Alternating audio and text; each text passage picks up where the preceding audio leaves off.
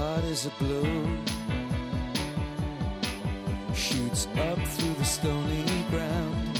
There's no room. No space to rent in this town. You're out of luck. And the reason that you had to care, the traffic is stuck.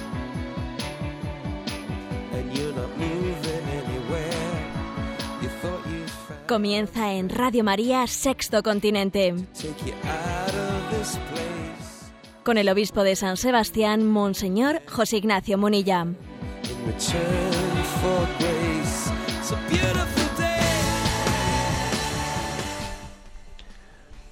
Un cordial saludo a todos los oyentes de Radio María.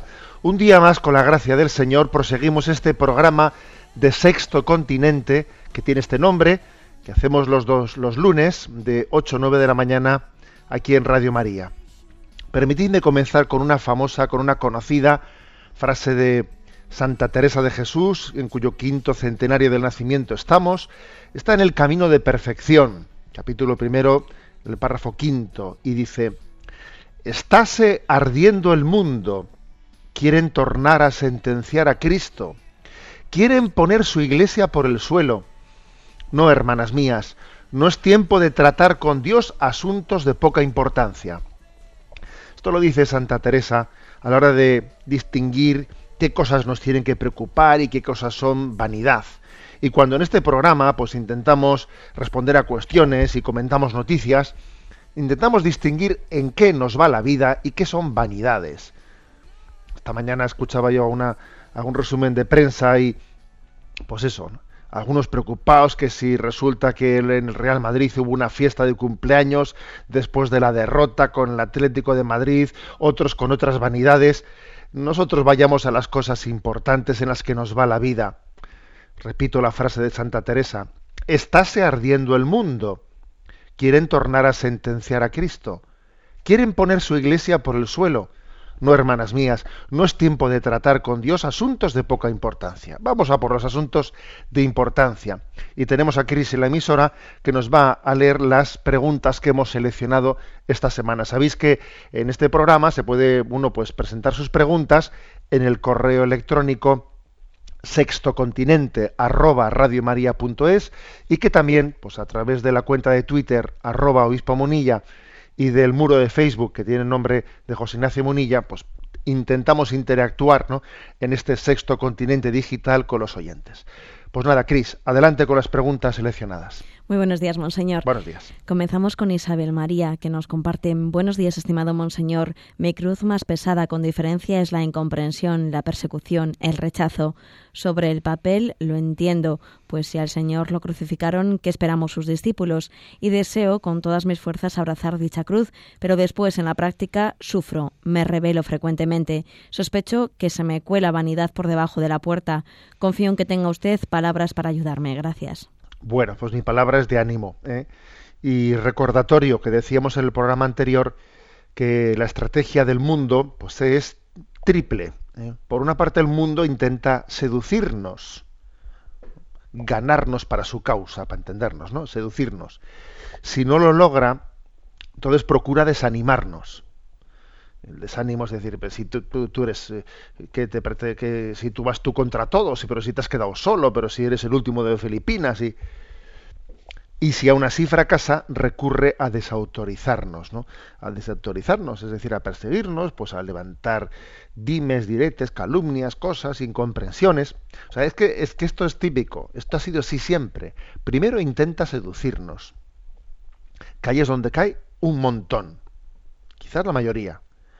Segundo, desanimarnos, donde también caen bastantes. Y por último, desautorizarnos, ¿no?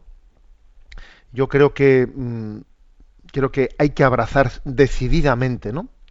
la cruz de, la, de que uno sea desautorizado porque si uno no abraza esa cruz entonces claro cae en lo, en lo anterior que es en que sea seducido en que sea desanimado y desde luego claro en la seducción y en el desánimo hay pecado uno, ha cedido a la tentación no sin embargo en el que sea desautorizado y sea perseguido en eso en eso en sí él no ha pecado ¿eh? Por eso lo mejor que nos puede pasar en esta vida es que seamos desautorizados, porque es señal de que no hemos sido ni seducidos ni desanimados. Lo mejor que nos puede pasar es eso. ¿Mm? Y bueno, quiero cuando uno se, se le revela el hombre, el hombre, viejo que tiene dentro, ¿no? Porque a nadie le gusta que hablen mal de él, a nadie le gusta. Entonces, ¿qué es lo que hace? Pues yo pienso que en nuestra oración es muy importante el que ofrezcamos al Señor todas las desautorizaciones diciendo, Señor, te ofrezco pues, pues, todas estas desautorizaciones, te las ofrezco, en primer lugar, hacer un examen de conciencia, porque puede ocurrir siempre, ¿no? Puede ocurrir que en medio de las desautorizaciones, aunque incluso nos las, nos las haga el enemigo, haya algo objetivo, concreto de lo que debamos aprender. Que decía Unamuno, toma consejo hasta de tu enemigo. ¿eh? O sea, todo aquello positivo que pueda haber, aceptarlo. Y en todo lo demás, pues mm, ofrecerle al Señor nuestra, ¿eh? pues nuestra incomodidad, etcétera, ofrecérsela por la purificación de nuestra vida y de nuestros pecados. Que necesitamos purificarnos, ¿no? Necesitamos purificarnos. Luego, aquel que pretenda una vida en la que vaya de rositas y todo le vaya bien y hable bien de él, fijaros que dice el Evangelio, ay si todos hablan bien de, vosotros. Qué peligro, qué peligro que todos hablen bien de ti. Acepta ¿no? y abraza, por lo tanto, ¿no? las desautorizaciones, porque son una, una fuente, un signo de, de identificación con Cristo y son una fuente de purificación. Adelante, Isabel. Y seleccionamos la siguiente, la siguiente pregunta. José María comparte con nosotros. Querido Monseñor Munilla, tengo 42 años y estoy soltero. Soy licenciado en económicas y he trabajado de contable. Ahora llevo nueve años de funcionario de prisiones. En mi juventud fui catequista durante diez años. Siempre me he sentido muy atraído hacia la religión. Siempre que puedo rezo el rosario y la liturgia de las horas, incluido el oficio de lectura. ¿Podría el Señor estar llamándome al sacerdocio? La verdad es que me siento mayor para el matrimonio. No me resulta fácil encontrar a un sacerdote que me pueda aconsejar. Me gustaría que rezase por mí. Comprendo que es muy difícil para usted darme un consejo porque no me conoce. Un abrazo. Bien, pero aunque sea difícil ciertamente dar un consejo a una persona que no se conoce personalmente, yo diría José Mari, ¿por qué no? O sea, ¿acaso le podemos, acaso podemos de ponerle un límite a la llamada del Señor? ¿Acaso no es posible que el Señor llame a una persona de 40 años al sacerdocio? El hecho de que tú estés ya instalado como trabajando como funcionario de prisiones, etcétera, etcétera, ¿acaso es eso un límite, un obstáculo para el Señor? El Señor llama en cualquier momento y, y, la verdad es que el Evangelio, el Evangelio pone la imagen de que hay los llamados a primera hora, a media mañana y a última hora. Mm, por supuesto que el Señor puede llamarte, y no por exclusión, porque es que parece que ya no me caso, no, perdón, ese, no, ese no es el motivo dirimente de discernimiento, ciertamente. El Señor puede llamar, y de hecho creo que es un signo de los tiempos, el que las vocaciones sacerdotales, pues así como antes, pues eh, todas eh, eran, solían ser muy uniformes, ¿no? Pues hoy en día suele haber una diversidad muy grande en las procedencias, en, en los recorridos de las personas que, que sienten su llamada a la vida sacerdotal, a la vida religiosa, a la vida consagrada. ¿eh? Tú estate abierto, José Mari, a esa, a esa posibilidad. ¿eh? Por supuesto que al Señor siempre hay que dejarle pues mm, el, lugar necesario para que Él actúe con libertad. ¿no? ¿Sí? O sea, que la actuación del Señor sea libérrima. Y creo que es importante que busques un acompañante espiritual. Dices que te, que te resulta difícil encontrar a un sacerdote que pueda aconsejarte.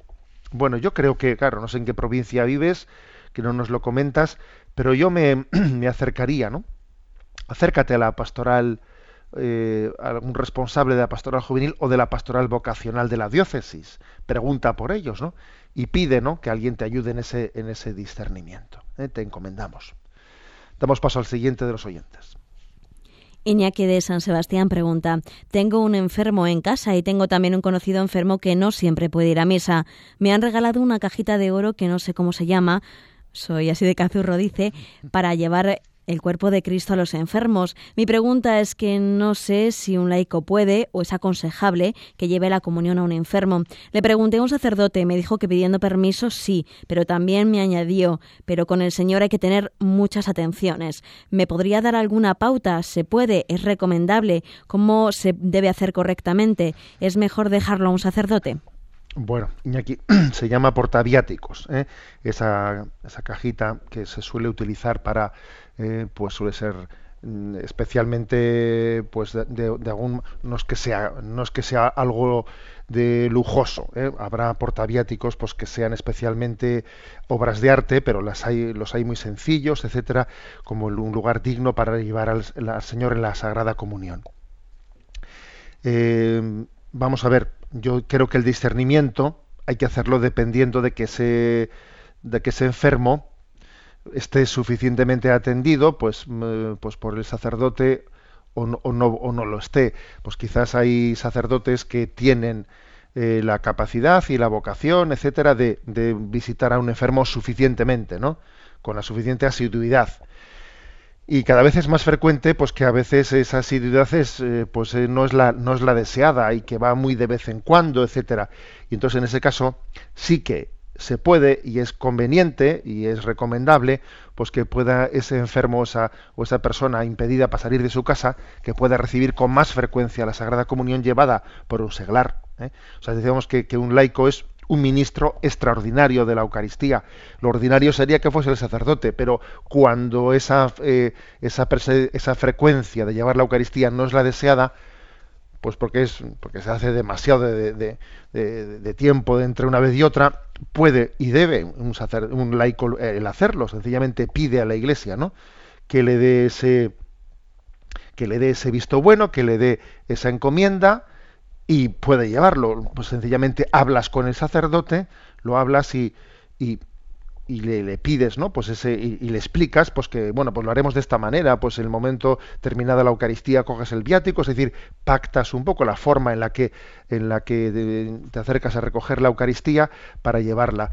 Ese sacerdote que te dijo que con el Señor hay que tener atenciones, creo que te explicó, te quiso explicar que hay que tener delicadeza, que cuando uno lleva la Eucaristía a un, a un enfermo, pues debes, debe de saber que que está llevando al Señor y que por lo tanto, pues no sé, pues no, no va por ahí eh, alternando, ¿eh? no, porque llevo al Señor y, y, voy en oración, voy recogido, voy haciendo pues un acto de oración según llevo al Señor. O sea, creo que también hay que prepararse y llevar al Señor de una manera digna a nuestros enfermos. Pero sí, Iñaki, y, y además tu pregunta me alegro de ella, porque puede ser que muchos que muchos oyentes también están en situaciones parecidas y digan, yo no podría, pues cuando voy a la Eucaristía el domingo, eh, llevar también a mi madre, pues que está en casa y no sale, llevarle la Eucaristía. Y así, pues igual en vez de que comulgue pues una vez al mes o cada dos meses, puede comulgar dominicalmente. Sí, claro, eso es posible y es conveniente. ¿eh? Puede ser conveniente. Luego también existen pequeños libritos, pequeños libritos en los que mm, se eh, están expresadas una mini liturgia, una liturgia de qué manera cuando uno va a casa, qué oraciones pronuncia delante del enfermo antes de darle la comunión. ¿eh?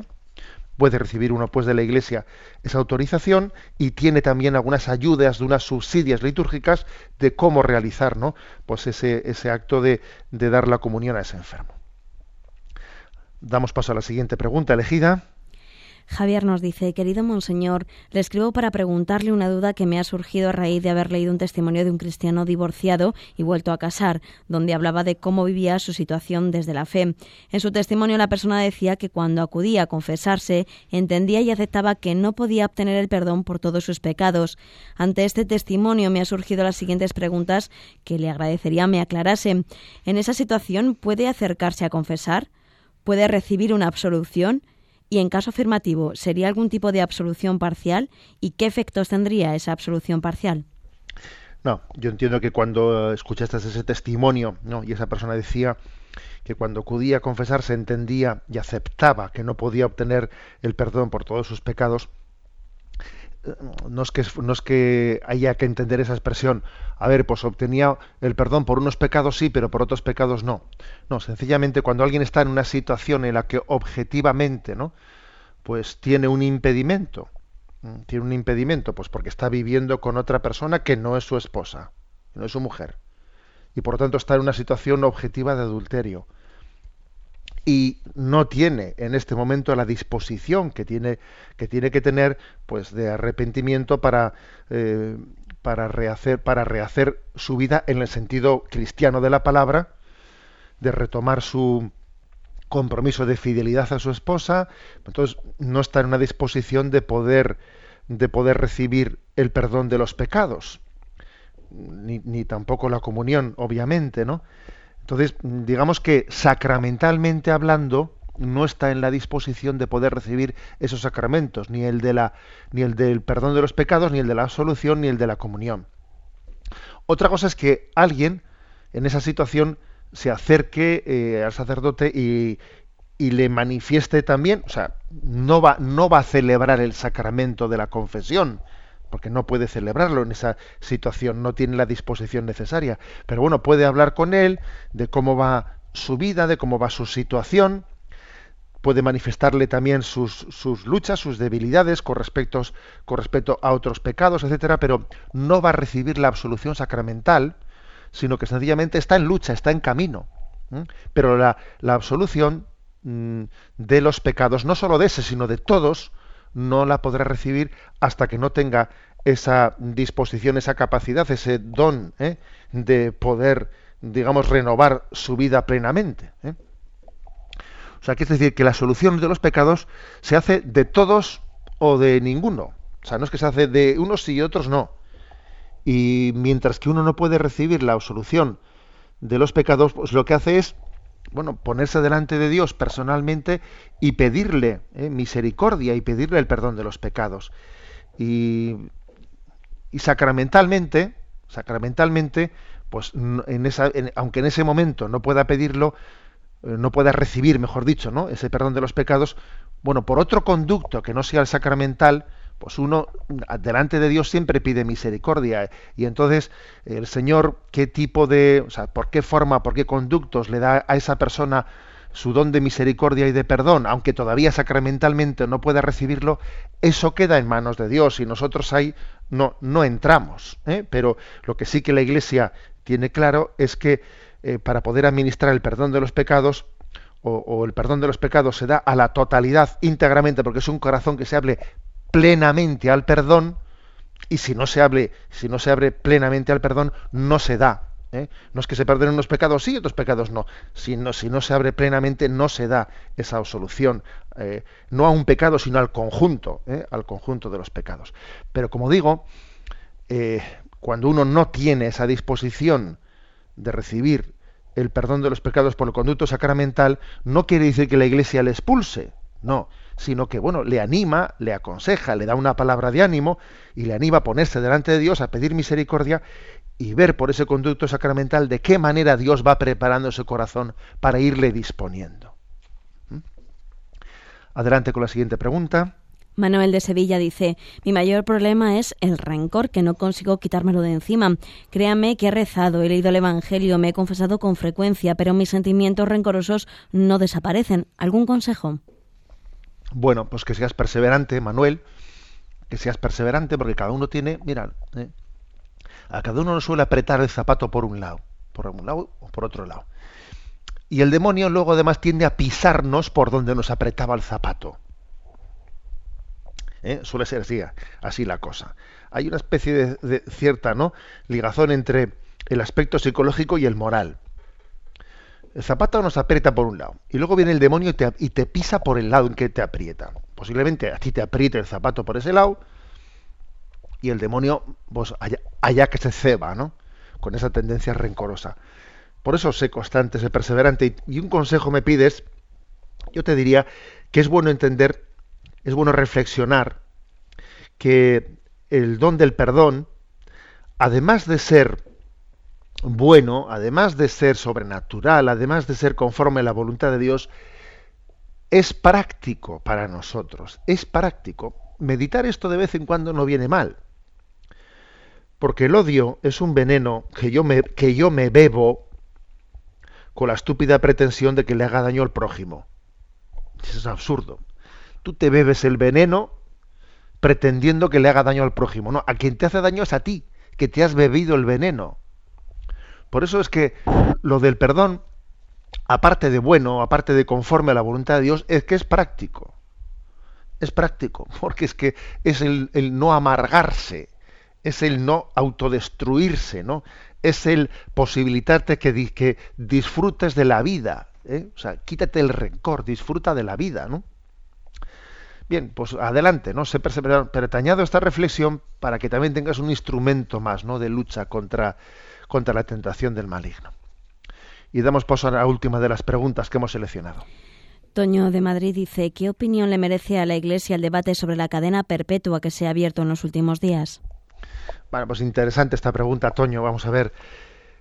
Eh, desde el punto de vista eh, de la doctrina social, hay que decir que, mm, bueno, recordamos que la privación de la libertad por parte de un Estado que tiene el, derecho y el deber ¿no? de velar por el bien común, pues esa privación de libertad, ese sistema penitenciario, tiene dos finalidades.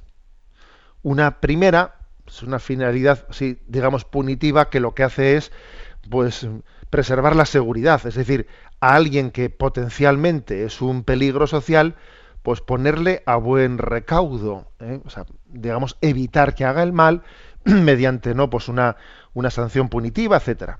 Esa es una finalidad, pero ojo, no es la única. Eh, tiene, hay una segunda finalidad, que es la finalidad de reinserción, que esa persona, que esa persona que mm, cambie. O sea, tenemos la finalidad de que también de, que haya resocialización, que esa persona cambie, ¿no? Si un sistema penitenciario eh, pues eso, consigue únicamente la primera finalidad, que es que la gente esté aquí quietecita sin hacer males mayores, y luego cuando la gente sale fuera, eh, resulta que sigue igual que entró, o peor todavía, porque resulta que en la cárcel ha, eh, sido una escuela de todos los vicios, es un fracaso, es un fracaso social. es decir, que las dos finalidades hay que integrarlas. La finalidad de la seguridad y también la finalidad de la reinserción de esa persona.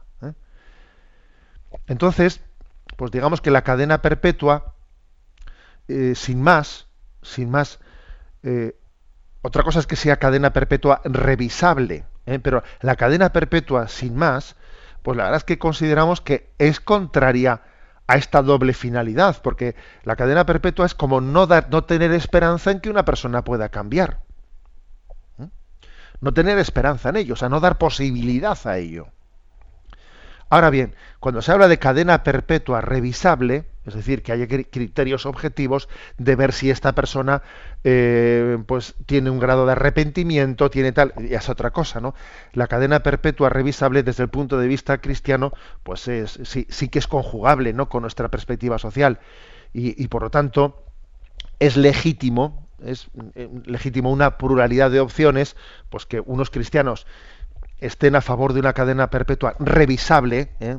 la no revisable entiendo que sería eh, incompatible ¿no? con nuestra perspectiva, pero una cadena perpetua revisable creo que es compatible ¿no? con nuestra sensibilidad y otros que digan, pues es que es mejor que no sea cadena perpetua, sino que sea otro tipo de otro tipo de, de, tiempo más largo, pero definido, concreto en el tiempo. Eh, pienso que hay una legítima pluralidad. ¿no? Pero es importante recordar la doble finalidad ¿eh? del sistema penitenciario. Y muchas veces nos olvidamos de ella. Y creo que por cierto la iglesia trabaja en la pastoral penitenciaria eh, dentro de las prisiones. Y recuerdo que en este en esta radio en Radio María hay programas algunos programas sobre la pastoral penitenciaria. La iglesia trabaja dentro de las prisiones precisamente para que se cumpla la segunda finalidad, que es la de la resocialización, la de la reinserción. O sea, que es que, eh, porque tenemos esperanza, porque, porque el Señor no da por perdida a esa gente, ¿no? Que ha metido la pata profundamente en su vida. Luego, luego tenemos que, que trabajar, ¿no? No solo para tenerles a buen recaudo, sino también para que eh, se dé el triunfo del bien sobre el mal y se dé un arrepentimiento y un cambio de vida en esas personas. Bueno, hasta aquí las preguntas que hemos seleccionado. Y ahora pues vamos adelante en este programa. Uno de los oyentes me ha enviado pues una, una canción muy hermosa, que además aquí en Radio María es, es, conocida, una canción muy hermosa pues para que la, la disfrutemos sobre el credo. ¿eh? Me decía este oyente que cantar el credo es proclamar la doctrina y los acontecimientos que nos llevan y anticipan la vida eterna, que es exorcizar demonios, que cantar el credo es arma en el combate de la enfermedad. ¿eh? Es un don impresionante el que la fe sea nuestro canto, el poder cantar el credo. Vamos a escuchar esta canción. Pero mientras tanto, me voy a permitir una cosa, introduciendo el que va a ser el tema siguiente, voy a aprovechar este silencio para lanzar un mensaje, un mensaje a las redes sociales, un mensaje a Twitter, que a los oyentes así usuarios de Twitter y de Facebook, pues mientras que escuchamos la canción del credo, os sugiero que retuiteemos esta, este mensaje pro vida que voy a lanzar ahora mismo. Luego lo comento después de la canción del credo, pero mientras tanto, en Twitter y en Facebook lanzaremos este mensaje.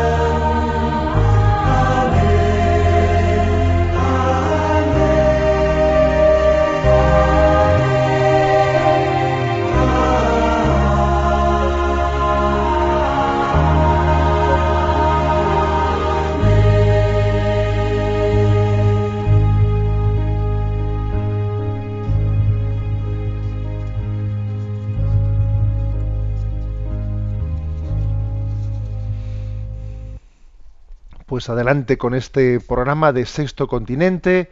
Repasamos las redes.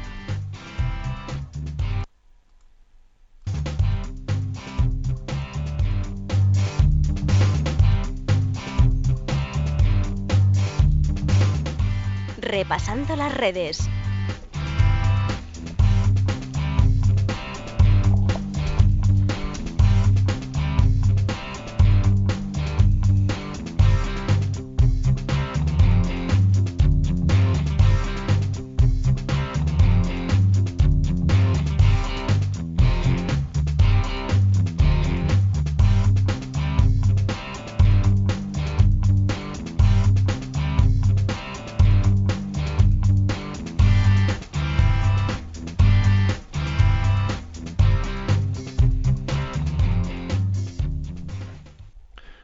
Sí, queridos oyentes, en este momento en el que estábamos escuchando esa canción del credo, eh, lanzábamos este mensaje a las redes, en Twitter, con el hashtag Cada vida importa, por la vida, la mujer y la maternidad, 14M.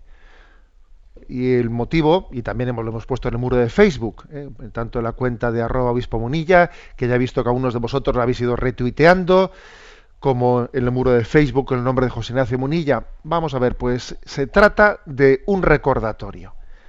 El recordatorio de que el 14 de marzo el Foro de la Familia nos ha convocado, nos ha convocado en la, eh, pues en Madrid a una concentración para recordar el drama que está todavía latente y patente entre nosotros, el drama de la desprotección, del desamparo en el que ha quedado la vida humana en el seno materno.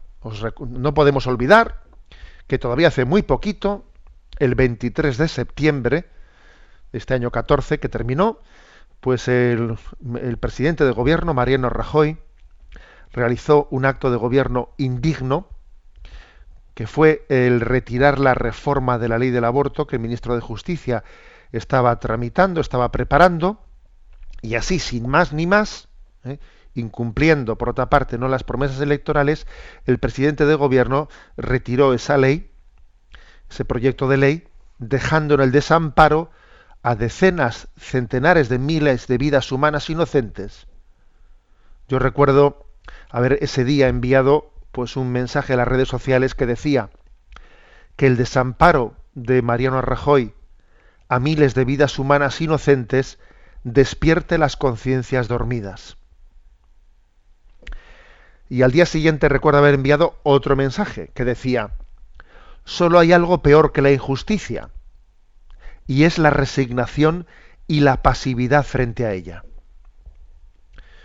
Pues, ¿Qué ocurre? Pues que en aquel momento creo hubo una reacción social bastante grande, una reacción social de muchas personas pues que, que entendimos, ¿no?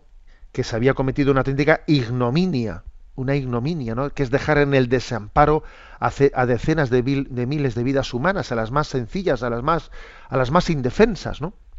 y que vivir en una nación que busca el progreso económico y busca la confluencia con Europa y no sé qué y no sé cuántos, ¿no? Al mismo tiempo que se están destruyendo vidas humanas en el seno materno, pues es que dice uno, pues que se pare este mundo que me apeo. O sea, que que es que yo no quiero este tipo de progreso, pero ¿qué es esto, no? Un progreso, una sociedad que se dice, ¿no? Se dice avanzada, en la que los más débiles, indefensos, los más inocentes sean sacrificados, la verdad es que dice uno, perdón, yo, yo, yo hago una objeción a la totalidad. No estoy, no estoy dispuesto ¿no? a formar parte de, de ese falso progreso. Una reacción potente, eh, el Foro de la Familia convocó a una primera manifestación que fue el 22 de noviembre y ¿Qué ha ocurrido? Pues que pasa el tiempo, pasa el tiempo y el tiempo va borrando cosas y hay, hay problemas y los problemas son estos o los otros, hay perspectivas electorales y, ya pues comienza diciendo, bueno, es que habrá que olvidarse de esto porque hay, otros problemas que vienen y mira, ahí viene pues por ejemplo la, amenaza de partidos nuevos que se están conformando que son populistas de extrema izquierda que parece que, que vienen pues planteando un futuro muy muy peligroso, pues habrá que hacer todos, ¿no? Pues un frente común y, este frente común será necesario porque es que si no vienen males mayores y a ver, nos estamos engañando, ¿eh? nos estamos engañando porque no se puede poner entre paréntesis el sacrificio de más de 100.000 vidas humanas al año como diciendo, bueno, este es un asuntito que tendremos que dejar aparcado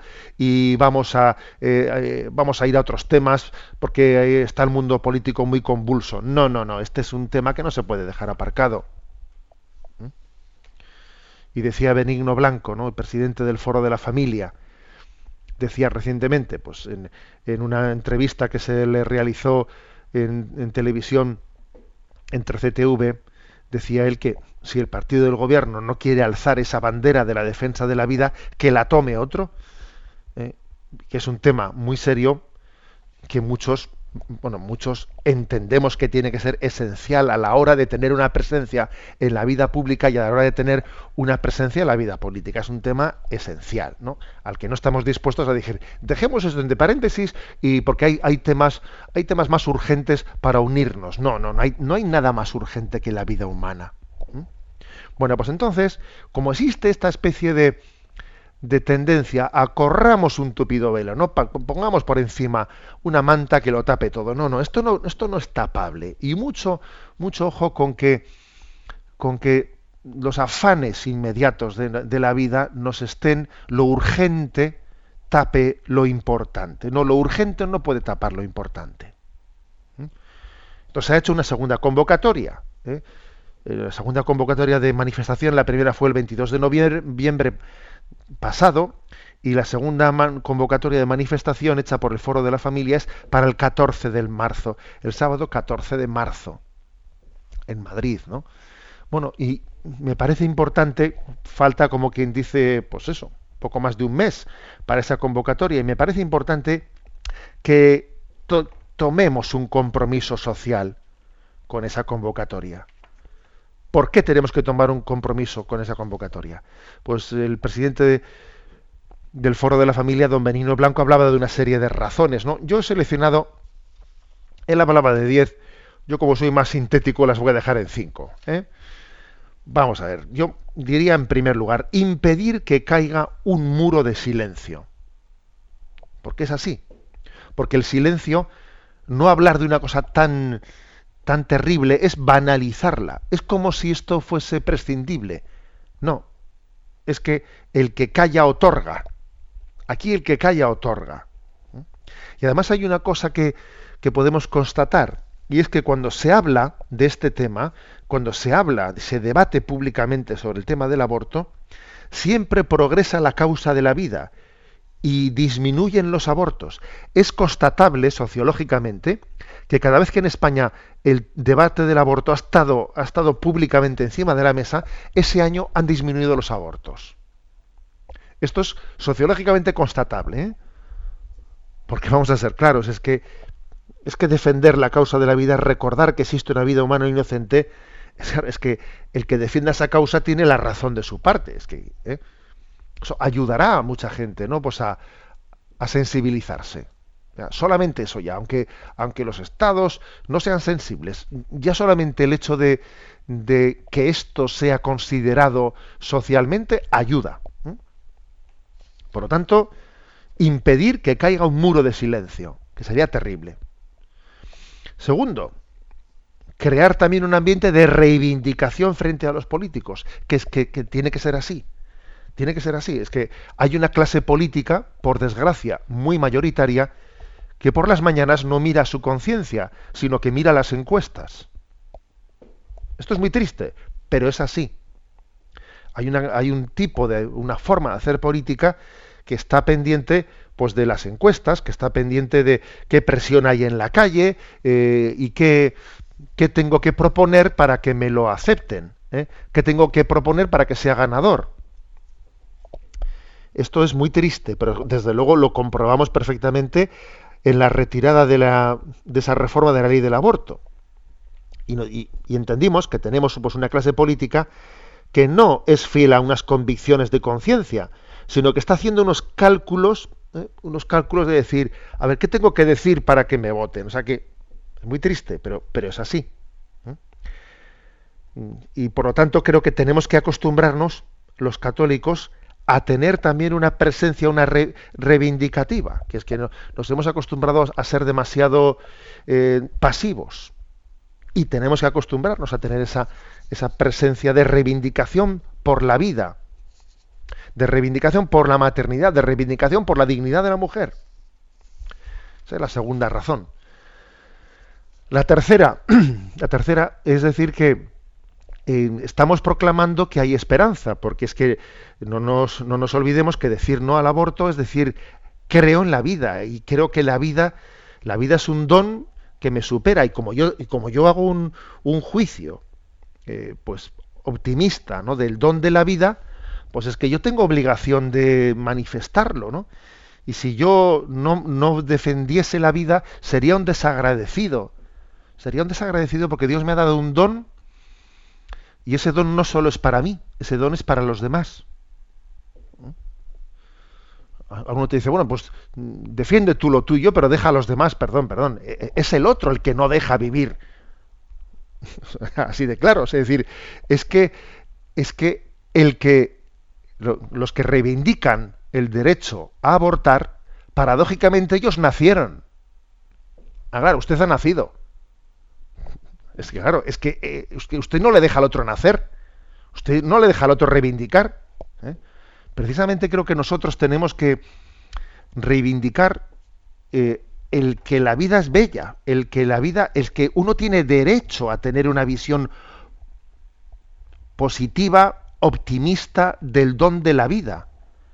Entonces, al que no se le deja nacer no se le permite tener tal cosa, ¿no? O sea, es decir, dar una visión que en la que hay esperanza, hay esperanza para decir sí a la vida, ¿no?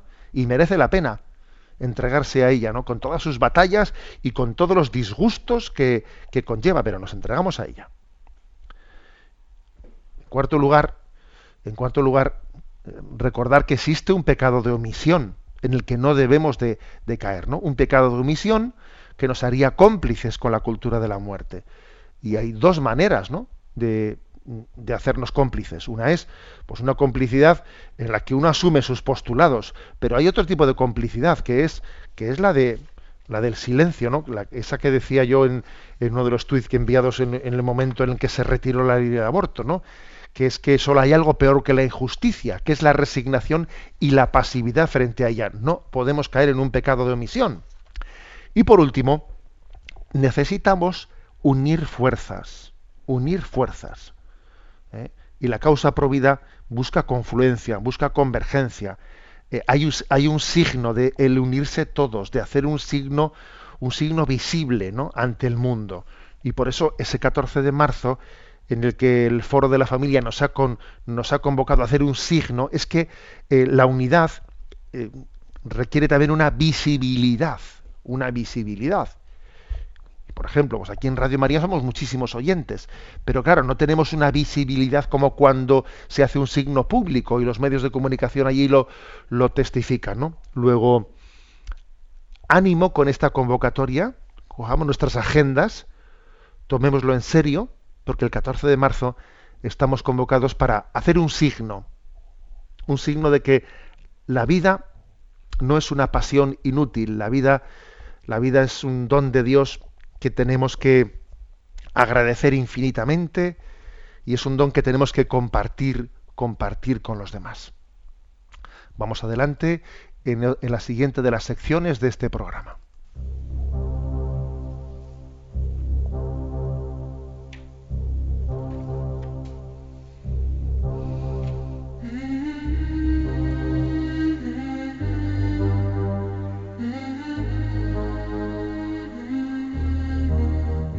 Hasta el viento y el mar le obedecen.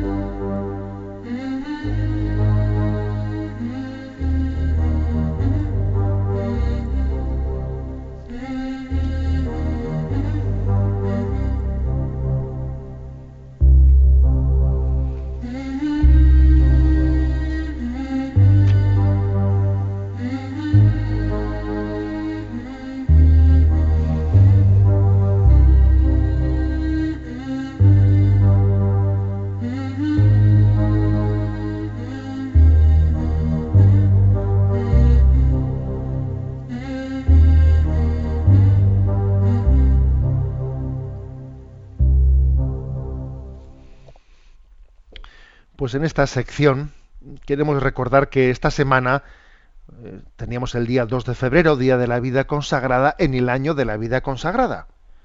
Y era un día pues, especialmente para subrayar. Y ese día, pues un servidor quiso enviar a las redes sociales un, un mensaje, ¿no? De eso que dice, ¿cómo meter en 140 caracteres pues lo que es la esencia de la vida consagrada y, y hacerlo pues en diálogo eh, en diálogo con este mundo, ¿no? Pues el mensaje que quise enviar fue el siguiente. La vida consagrada es un desmentido del poder absoluto de los falsos dioses, del dinero, el sexo y el poder. La vida consagrada es como en la práctica, no en teoría, ¿no? sino en la práctica, demostrar que no es verdad que en este mundo manda el Dios dinero, que lo importante, quien tiene el poder es el dinero. La vida consagrada es un desmentido, es un desmentido a la teoría de que el motor del mundo es el placer. La vida consagrada es un desmentido de esa teoría de que el motor del mundo es el poder. Que ya sabemos que hay muchos, eh, muchas personas y muchísimas, pues que de hecho, de facto, se mueven por el dinero, se mueven por el placer o se mueven por el poder. Pero la pregunta es, ¿cuál es? Una cosa es el pecado del hombre y otra cosa es, ¿cuál es el valor supremo? ¿Cuál es el motor del mundo? El motor del mundo es el dinero, como pensaba Marx, como pensaba el marxismo, ¿no? Que hacía una teoría en la teoría en la que se explicaba todo, todo el mundo como clases, clases económicas pudientes que intentan oprimir a los pobres, etcétera. O sea, es decir, todo, todo se mueve en torno al dinero, ¿no? La teoría de Freud es la del placer. Todo lo que el hombre hace, en el fondo, es por placer. El motor del mundo es el placer. La teoría de Hadler es la, es la de que lo que mueve al hombre es el poder. Aquí por mandar por mandar se hace cualquier cosa, ¿no? ¿Cuál es el motor del mundo? ¿Es el dinero? ¿Es el placer? ¿Es el poder? Claro, y viene Jesucristo, viene Jesucristo y esto, mm, vamos, lo desautoriza totalmente. Porque Jesús, frente a esa teoría de que el dinero es el motor del mundo, elige, pues ni más ni menos, elige la pobreza. Y mientras que, frente a esa teoría de Freud, de que el placer es el motor del mundo, pues Jesús elige, la, abraza la cruz, elige la humillación. Y frente a esa teoría de Hadler, ¿no? de que lo que mueve el mundo, el valor supremo es el poder, pues Jesús elige la obediencia, elige el último puesto. Entonces, la vida consagrada, a través de los tres votos, ¿no? de esos consejos evangélicos, que permiten una imitación de Jesucristo pues, pues en su literalidad, ¿no? A través de la pobreza, castidad y obediencia, es como, un, como una especie de objeción a la totalidad frente al Dios del dinero, objeción a la totalidad frente al Dios del placer, objeción a la totalidad frente al Dios del poder. Que el motor del mundo es el poder. Voto de obediencia. Que el motor del mundo es el placer, voto de castidad, que motor del mundo es el dinero, voto de pobreza. Es como una especie de objeción a la totalidad. ¿Cuál es mi Dios? ¿Cuál es mi Dios? Y creo que en el fondo la vida consagrada es como un faro encendido en medio de, eh, pues de esa sociedad en la que se nos está siempre preguntando, ¿cuál es tu Dios? Ojo, porque es que aunque creamos en Dios como autor de la vida y puede ocurrir que al mismo tiempo convivan con nosotros falsos dioses, ¿no? Entonces creo que la vida consagrada es como un faro encendido que te está siempre diciendo, oye, ¿cuál es tu Dios? ¿Acaso tu Dios es el poder? Elige, elige el servicio, elige la obediencia. ¿Acaso tu Dios es el placer? Elige la mortificación. Elige el sacrificio. ¿Acaso tu Dios es el dinero? Elige la pobreza, elige la caridad, elige el desprendimiento. ¿eh? Bueno, pues este fue el mensaje de esta semana, ¿no? La vida consagrada es un desmentido del poder absoluto de los falsos dioses del dinero, el sexo y el poder. Pidamos a Dios esta gracia, la gracia de estar siempre eh, revisando. O sea, que tengamos siempre una autocrítica ¿no? sobre cuál es mi Dios, quién reina dentro de mí, quién reina. Que la vida consagrada nos ayude, ¿no?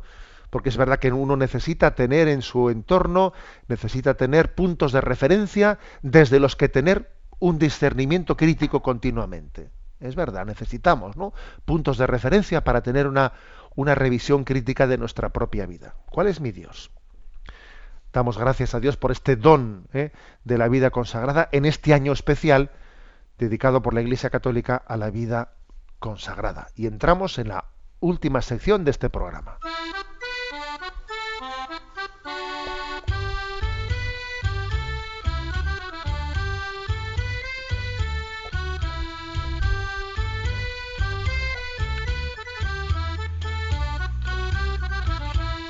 Una gota en el océano.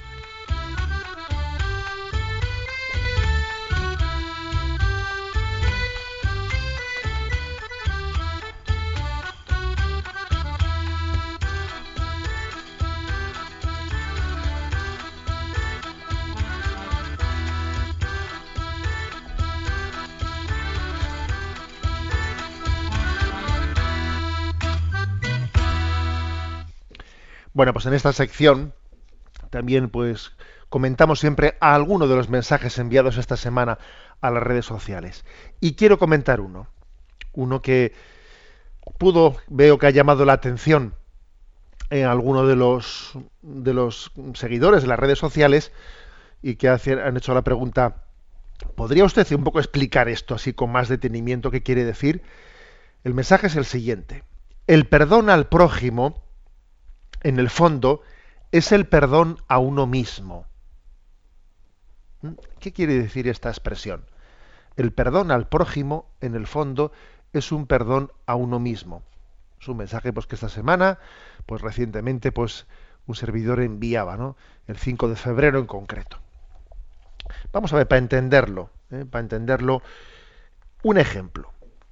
Imaginemos, ¿no? Que cuando alguien, que alguien viene a saludarte, y que tú tienes en tu, en tu espalda, tienes una herida, ahí tienes una herida, la tienes abierta, la tienes sin cicatrizar ahí, tienes en el cuello, en tu, en tu hombro, y vamos, está mm, pues delicadísima esa herida, ¿no?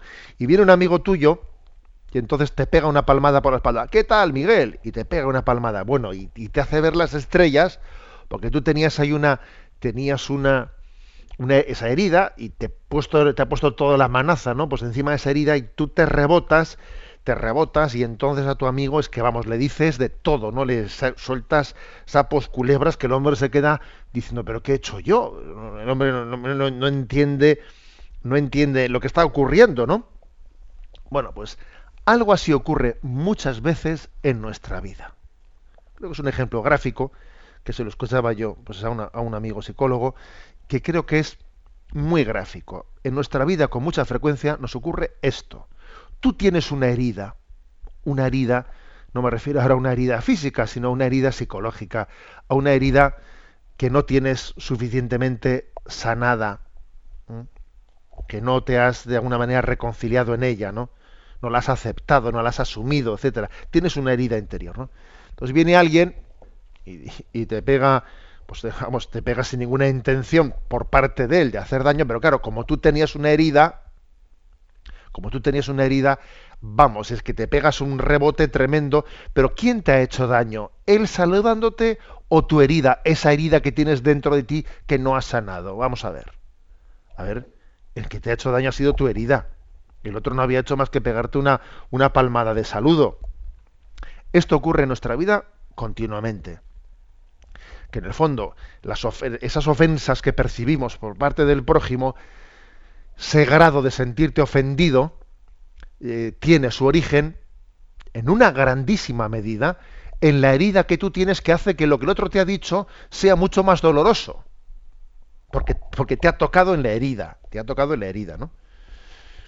Es como si uno va en el ascensor, eh, imagínate uno, uno que es muy alto, uno que es muy alto que yo que sé que mide 1,90 y se mete en el ascensor y entonces le dice un vecino, buenos días, enano. y él se, lo tomará a risa, ¿eh? se lo tomará a risa y le han llamado enano y ya está, ¿no?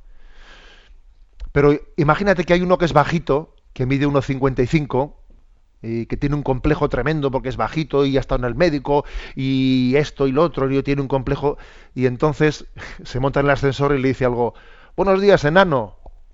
Ese se ofenderá un montón.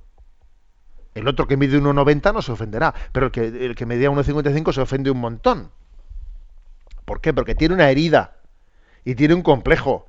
Y ese le ha llamado enano y eso le duele un montón, ¿no? es decir, ¿por qué pongo este ejemplo? Para que nos demos cuenta de que en realidad lo que te ofende mm, ya no es tanto la... O sea, lo que, lo que hace que te duela tanto es el que tú tenías una herida dentro y como yo tenía el complejo tengo el complejo de que no acepto que soy bajito, como este me ha llamado enano, pues es que eso me ha ofendido un montón. Claro, si, tú, si me diesen un 90 y me llama enano, pues sería una broma. Pero claro, es que lo que en realidad nos hace sufrir es tu propia herida. Tu propia herida que no has terminado de sanar, no has terminado de aceptarte, no has terminado de aceptar tus limitaciones y de sentirte amado y querido más allá de tus limitaciones. Y cuando uno no se siente amado y querido por Dios más allá de sus limitaciones, pues tiene un problema muy serio. Y entonces le ofende todo, le ofende que le digan esto, le ofende que le digan lo otro. Y es... por eso, por eso esa frase que, esa frase que está lanzada a la red diciendo el perdón al prójimo, en el fondo es el perdón a ti, a uno mismo. Porque si tú te has perdonado a ti mismo, pues el que seas bajito, el que seas lo que sea, te cuesta muy poco perdonarle al que te ha llamado enano. Pero como tú no te hayas perdonado a ti mismo, no te hayas reconciliado con ti mismo, o sea, no te hayas aceptado como eres, que soy bajo, soy alto, lo que sea, y venga alguien y te llame enano, es que, es que no le perdonas, ¿no? El perdón al prójimo, en el fondo es el perdón a uno mismo. ¿Mm? Bien, ya sé que estoy haciendo una visión que, que es reductora, que es, que es reducida, que hay muchas más dimensiones que habrá que tenerlas en cuenta. Pero es que no se puede hablar de todo el mismo día. Ahora hablamos de esto. Ahora hablamos de, de nuestras heridas interiores como una no sanadas, como una causa muy importante de la dificultad de perdonar al prójimo. Porque es que el prójimo me ha puesto la mano encima de un sitio donde tengo la herida. Y yo he visto las estrellas he visto las estrellas, ¿no? Que igual el prójimo sabe dónde tengo yo la herida y como sabe que tengo la herida, me ha puesto la mano ahí para que me duela. Pues igual sí, pero es que el caso, el caso está que tú tienes esa herida y mientras no la sanes, eres vulnerable, plenamente vulnerable. ¿eh? Por eso perdonémonos a nosotros mismos, reconciliémonos con nosotros mismos, ¿no? Para que así de esa manera el perdón al prójimo pues sea sea casi consecuencia, ¿no? Vamos a pedir esta gracia, ¿eh? esta gracia que, que el Señor nos dé la gracia de la reconciliación con nosotros mismos, ¿no? Para que así la reconciliación con el prójimo sea más sencilla y la reconciliación con Dios también. La bendición de Dios Todopoderoso, Padre, Hijo y Espíritu Santo descienda sobre vosotros. Alabado sea Jesucristo.